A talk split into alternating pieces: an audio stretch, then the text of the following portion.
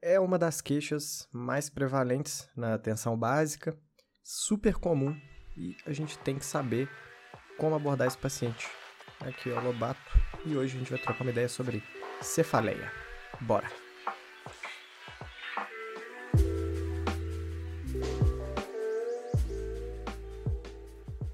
Bom, lembrando então, né, que esse podcast não substitui um estudo aprofundado do tema. O objetivo é que ele seja um agregador para você, beleza? É, e que possa ajudar a ter bons insights sobre cefaleia. É, para começar a abordagem né, do paciente com cefaleia, a gente tem que ter uma anamnese bem completinha, bem bacana, é, definir quando que começou, onde que está doendo, qual que é o tipo de dor, se tem algum fenômeno precedente, se tem algum sintoma associado, o que que melhora, o que que piora, se está usando remédio, se não está.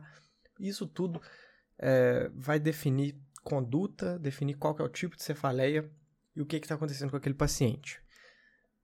Tem três coisas indispensáveis para todo paciente que está queixando cefaleia. Né? Definir se essa cefaleia é primária ou secundária, a gente tem que avaliar se tem sinais de alarme naquela cefaleia e a gente tem que ver é, se essa cefaleia vai necessitar uma profilaxia para o paciente. E, obviamente, né, como que a gente vai tratar né, esse paciente? Ou se vai ser profilático, como é que vai ser? Lembrando né, que a cefaleia é tanto um diagnóstico quanto um sintoma. E quando a gente vai escrever num prontuário, né, relatar o paciente com cefaleia, é interessante a gente não colocar, ah, o paciente apresenta cefaleia há dois dias. Não. É interessante a gente, por exemplo, o paciente fala para você que tem cefaleia há cinco anos. Então você não coloca, o paciente apresenta cefaleia há dois dias, você põe paciente apresenta cefaleia há cinco anos e encontra-se em crise há dois dias. Isso fica melhor para a gente entender essa cefaleia e já ver que é uma cefaleia que vem há mais tempo. Então, vamos lá. É, das cefaleias primárias, a gente tem é, dois tipos mais importantes, né? Que são as cefaleias tensionais e as cefaleias migranosas, que são chamadas também de enxaqueca, né? Mas enxaqueca é o termo leigo. Para nós, da, da área da saúde, a gente escreve cefaleia migranosa ou migrânia.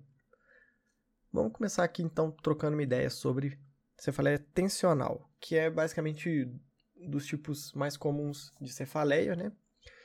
É, a cefaleia tensional, ela é uma cefaleia. Qual é a característica clínica da cefaleia tensional?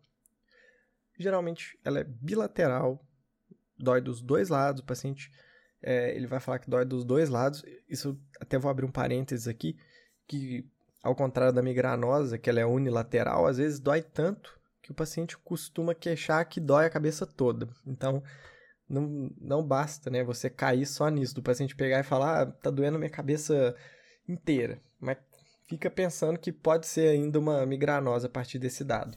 Às vezes o paciente sente tanta dor que ele queixa que dói tudo.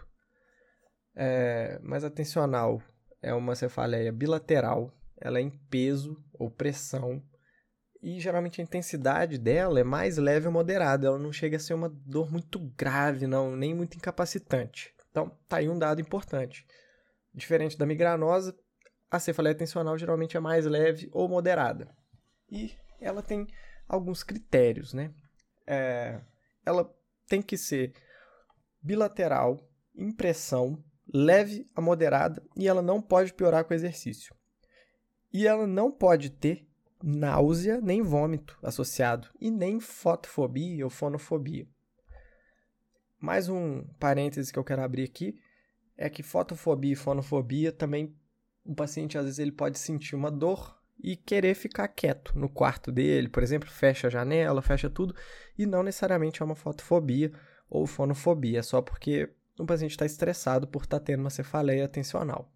Então, sempre ficar atento na anamnese. A importância da anamnese aqui na cefaleia é muito, muito alta. E aí a gente tem que classificar. Então, o paciente está tendo uma cefaleia bilateral, é, característica de pressão, ela geralmente é leve a moderada, não chega a ser grave, não tem náusea, não tem vômito, nada associado. É, a gente tem que classificar se ela é frequente, se ela é crônica ou se ela é episódica, né? Infrequente. Então, como que a gente classifica isso? Não é difícil de guardar, né? O paciente tem menos de um dia por mês. Uma cefaleia atencional, a gente chama de infrequente episódica. Se o paciente tiver de 1 a 14 dias, é frequente. Se o paciente tiver mais de 14 dias, né, 15 dias para cima, já é uma cefaleia crônica. E aí, a gente tem que fazer uma abordagem para esse paciente. O que, que a gente pensa? É, a gente tem que abortar essa cefaleia, tem que é, parar com ela agora. É uma cefaleia episódica? Então, o que, que a gente faz? Vamos pensar em analgesia simples. A gente pode dar para o paciente de pirona 500, é, de 500 via oral mesmo, é, paracetamol ou AS, né? Então, assim, analgesia mais simples mesmo, mais básico, para cessar aquela cefaleia tensional. Agora, tá um pouco mais forte, incomodando bastante o paciente, a gente já pode pensar no naproxeno, a partir de 750 miligramas, e ibuprofeno, que são anti-inflamatórios não esteroidais, né? Sempre ficar atento aí com é, sintomas gastrointestinais e as contraindicações no geral para os pacientes, mas a gente sempre vai pensar nesses remédios. Cafeína. Cafeína, é, se o paciente faz uso crônico de cafeína, não é bom ele ficar tomando, porque ela pode piorar. Se o paciente não fizer uso, pode até tomar um pouco de café que pode ajudar, mas a cafeína, ela é meio fica aí no meio termo. Não é uma boa escolha ficar falando para o paciente tomar café, não. Principalmente se ele já fizer uso crônico. Mas aí, beleza. Isso é para abortar. É, isso aí pode, ser, pode servir para uma cefaleia frequente, uma cefaleia episódica, tensional. Mas agora, se o paciente tem mais de 15, uma cefaleia crônica, aí a gente tem que fazer uma profilaxia para esse paciente, porque ninguém aguenta ter mais de 15 dias de cefaleia no mês, né? É muita cefaleia. Isso aí atrapalha a vida de uma pessoa. Então a gente já tem que pensar em profilaxia. Então tá aí um, uma das coisas que a gente que é indispensável quando o paciente chega no consultório queixando cefaleia. A gente definiu que é uma cefaleia primária, né, do tipo tensional, é, e é uma cefaleia que precisa de profilaxia. Eu vou deixar os sinais de alarme para falar mais no final. Mas aí, beleza, como é que a gente faz essa profilaxia? A gente vai fazer com antidepressivo tricíclico, ou a gente pode fazer é, os duais, né, que é a venlafaxina, por exemplo. As nossas escolhas aqui de tricíclico é a metriptilina e nortriptilina. Pode passar uma metriptilina de é, até 75 miligramas. Se o paciente tiver uma depressão associada, a gente já pode ir pensando, mas começar com dose mais baixa. É, nortriptilina, a mesma coisa. E quanto tempo que ele vai fazer essa profilaxia? De 6 a 12 meses. O paciente vai tomar, então, é, esses antidepressivos tricíclicos de 6 a 12 meses, mas ele não está tratando depressão. Hein? Pode ter uma depressão associada, mas aqui o objetivo é profilaxia de cefaleia tensional. Então, beleza. Pausa esse podcast, tenta lembrar na sua cabeça as características da cefaleia tensional. Beleza. Agora, vamos para a cefaleia migranosa. Cefaleia migranosa, que é conhecida como enxaqueca.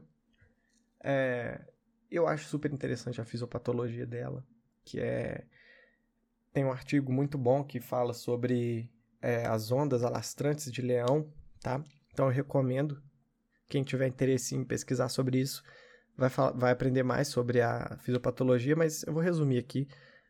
A fisiopatologia da migrânia, ela é a partir de um componente vascular, né? Então você tem uma vasodilatação e um componente cortical elétrico, que é chamada de onda alastrante de leão, que o Aristides Leão, que foi o médico brasileiro que descreveu essas ondas. Geralmente você tem essas ondas alastrantes, que elas se iniciam nas áreas corticais posteriores, né, no córtex visual, inclusive por isso que gera muita aura visual, e ela vai se alastrando para as áreas à frente. Então você começa a ter alteração neuroquímica, liberação de fator pró-inflamatório, isso tudo gera o que a gente conhece como enxaqueca, beleza? E a gente tem dois tipos de enxaqueca, né? É, com aura e sem aura. Bom, o que, que é aura? Aura, gente, pode ser um sintoma visual, um sintoma sensorial, um sintoma na fala, um sintoma motor. Existem as auras de tronco, aura retiniana. Mas, agora, para ficar mais claro, paciente que queixa, que a visão fica embaçada, que está vendo bolinhas e aí vem dor de cabeça, fica atento com a cefaleia é, migranosa com aura, porque isso pode indicar né, as fotópsias, é, que, que são esses sintomas aura positivo, né, que a gente chama de sintomas positivos, parestesias, né, e isso são isso já define uma cefaleia com aura. Ela tem cinco etapas, ocorre em cinco etapas. Primeiro, você tem um fator desencadeante, que vai gerar aura, segunda etapa. Aí você tem a cefaleia propriamente dita, né? Terceira etapa. Depois, na quarta etapa, você tem uma resolução. E cinco, você tem sintomas residuais. É assim que a gente é, pensa nas etapas da cefaleia com aura. E como é que a gente faz o diagnóstico né, na clínica? É, então, o paciente chega queixando de uma cefaleia unilateral né? Aí, lembrado que eu falei que às vezes pode ser tão forte é, que ele pode falar que está dos dois lados, mas na verdade ela é unilateral. É uma cefaleia é, pulsátil, então ela não é impressão. Ela é moderada a grave, a severa, então ela não é leve. Cefaleia migranosa não é leve. Ela, ela vai ser no mínimo moderada para muito forte. E aqui ela sempre tem que estar tá acompanhada ou de náusea ou de vômito, fotofobia e ou fonofobia, tá? Diferente da cefaleia tensional. Então você vê que é um quadro um pouco maior, né? A cefaleia migranosa. E aí, é, quando o paciente tem aura, você tem que identificar qual tipo de aura que é. Se é uma aura é, de formigamento, né, que é a parestesia, é, se é uma aura unilateral, quanto tempo que dura essa aura, quantos, é, o que, que o paciente sente nessa aura. Então a gente tem que identificar e caracterizar isso, beleza? É... E aí, se o paciente não falar que tem aura, a gente considera que é uma cefaleia do tipo migranosa sem aura. Só que para as duas é, a gente vai tratar da forma igual. Como que a gente vai parar uma migrânia? Como é que a gente para ela? Se o paciente chegar é, tendo em crise de migrânia, a gente não vai conseguir parar ela, tá? Porque a gente tem que tratar com o paciente em aura. Isso é importante a gente falar com o paciente. É, e de acordo com o nível de dor dele, né? Obviamente. Se for um pronto-socorro, o paciente precisa mesmo, a gente pode até tentar fazer uma analgesia mais forte ali para ele se sentir mais tranquilo.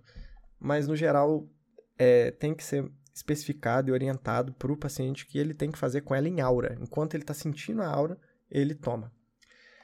E aí aqui já não dá para a analgesia simples já não vai funcionar, né? A gente passar um AS, uma dipirona, já não vai ser tão eficaz. Então aqui a gente já começa a pensar direto em naproxeno, ibuprofeno, diclofenaco, para a gente conseguir é, abortar essa, essa migranosa. Aí a gente faz uma prescrição, por exemplo, de naproxeno para o paciente e orienta ele a tomar quando viu as bolinhas na visão, já pode tomar. Não precisa esperar sentir a cefaleia, né, para fazer o uso dos remédios. E se o paciente tiver muito forte, né, se for já tiver até em hospital né, e no pronto-socorro, a gente pode fazer. É, tem um remédio que é o Sumax Pro, que ele tem o triptano mais anti-inflamatório que é um remédio muito bom quando é forte. É, pode ser prescrito anti-inflamatório venoso ou intramuscular e corticoide, também venoso, né? E entra aqui um, uma coisa interessante que a gente pode associar um antiemético, por exemplo, a metoclopramida, 20mg via oral, antiemético também pode ajudar na cefaleia migranosa. Isso é bem interessante. Mas beleza, isso é abortivo, né? Então isso é quando a gente quer melhorar o paciente ali. Agora, quando que a gente realiza um tratamento profilático para migrânia? Vamos lá. Isso aqui critério, critério é critério, a gente tem que guardar esses critérios. O paciente tem três ou mais crises de migrânia por mês, então já é um. O paciente tem uma migrânia incapacitante, que atrapalha a qualidade de vida daquele paciente, já é mais um critério. Se o paciente tentou fazer esse tratamento abortivo que a gente prescreveu, você atendeu aquele paciente, passou na proxeno, ele está usando há um tempo, volta e fala, não está dando certo. Já é uma coisa para a gente ficar atento. E se for a preferência do paciente, né? Às vezes tem um sintoma de aura que é tão intenso que o paciente se sente mal com isso, né? Por mais que ele não costume ter tanto, é, se o paciente quiser fazer uma profilaxia, a gente pode fazer. E aí é igual na tensional, de seis meses a um ano, mas os remédios são diferentes, os fármacos são diferentes. A gente vai fazer então de seis meses a um ano, tá? Essa profilaxia. E o que, que a gente usa? Olha que interessante. Beta-block. Beta-bloqueadores e anticonvulsivantes são a primeira linha para a gente fazer a profilaxia. É... Que, que a gente pode passar? Os remédios beta-bloqueadores que têm evidência, então, é atenolol, propanolol e metoprolol, que são é, os beta-bloqueadores que a gente pode usar, é, e os anticonvulsivantes, ácido valproico, divalproato, topiramato. E aí tem é, é, as questões que a gente fica mais atento. Por exemplo, se o paciente tiver broncoespasmo, né, a gente tem que ficar atento para usar beta-block. E outras contraindicações no geral, né. Anticonvulsivante, o que chama mais atenção aqui é o topiramato mesmo, que é um, é um remédio, ele é bom para paciente que tem obesidade, mas ele causa muito déficit de atenção. Então, tipo assim, se for um paciente que vai tá trabalhando, precisa usar muito né, é, pensamento e tudo, não é bom a gente ficar usando porque ele causa déficit de atenção, né? Estudante, ou então vai fazer provas, aí não vale a pena. E ele, dá, ele aumenta o risco de nefrolitíase. Por isso que a gente orienta o paciente a aumentar bastante a ingesta hídrica, certo? É, de segunda linha, para profilaxia, a gente pode usar mitriptilina e nortriptilina. Agora, pausa esse podcast e pensa é, qual é a diferença entre cefaleia tensional e cefaleia migranosa. Quais são as diferenças? Beleza. É, agora você está lá atendendo numa unidade de saúde e aí chega uma paciente é, é do sexo feminino, ela está em idade reprodutiva, e aí ela está falando que ela tem uma cefaleia sempre quando menstrua. E é uma cefaleia do tipo migranosa, migrânia menstrual. O que, que você faz com essa paciente? Essa paciente tem uma conduta que funciona bastante para paciente com migrânia menstrual, que é o seguinte: sempre que chegar no período menstrual, ela vai tomar naproxeno por 5 dias, 750mg via oral, um comprimido por dia, por 5 dias. Isso vai ajudar bastante a essa paciente. Isso é uma profilaxia para migrânia menstrual, tá? Bom, e aí, para deixar por último, né, é, quais são sinais de alerta que ajudam é, tanto para a cefaleia primária quanto para a secundária, tá? Paciente com idade maior que 50 anos é um sinal de alarme. Paciente imunocomprometido, né, seja câncer, HIV, né, diabetes, qualquer situação aí de imuno, imunocomprometimento, sinal de alarme. Paciente que tem cefaleia associada à febre, à perda de peso, sintomas sistêmicos que chamam atenção, mais um sinal de alerta se o paciente tem cefaleia e começou a apresentar novos sintomas neurológicos, por exemplo, convulsão, déficit focal, rebaixamento do nível de consciência, sempre sinal de alarme. Paciente relatando que a pior dor da vida, que a cefaleia é muito intensa, início abrupto, sinal de alarme. Paciente que está fazendo abuso de analgésico, geralmente mais de duas vezes na semana, já vamos começar então a fazer um tratamento profilático, né? Porque isso chama atenção. É, se for pós-trauma, né, paciente teve um, um, acidente, ou caiu, bateu e evoluiu com cefaleia, é sinal de alarme. Gestação, mulher gestante, sempre ficar atento, atento, né? Até porque ela é meio imunocomprometida. E se você fizer um, um exame de fundoscopia e verificar um papiledema, sempre sinal de alarme. Esses sinais são muito importantes, principalmente no que eu ainda não falei, que são as cefaleias secundárias, que é uma cefaleia que não é uma causa primária ali, né, de, de cefaleia. Nossa, isso ficou muito redundante. Mas o que eu quero dizer? paciente com sinusite, né? Ele tem inflamação nos seios da face. Isso mimetiza uma cefaleia. Na verdade, ele sente uma dor e aí é, queixa como cefaleia, mas na verdade não é cefaleia mesmo, é, é uma dor secundária à inflamação dos seios. É, no AVE hemorrágico, né? O paciente estourou um vaso no cérebro e tem uma cefaleia que é secundária a um dano vascular. Então, cefaleia secundária sempre é secundária a algum outro quadro. É basicamente isso.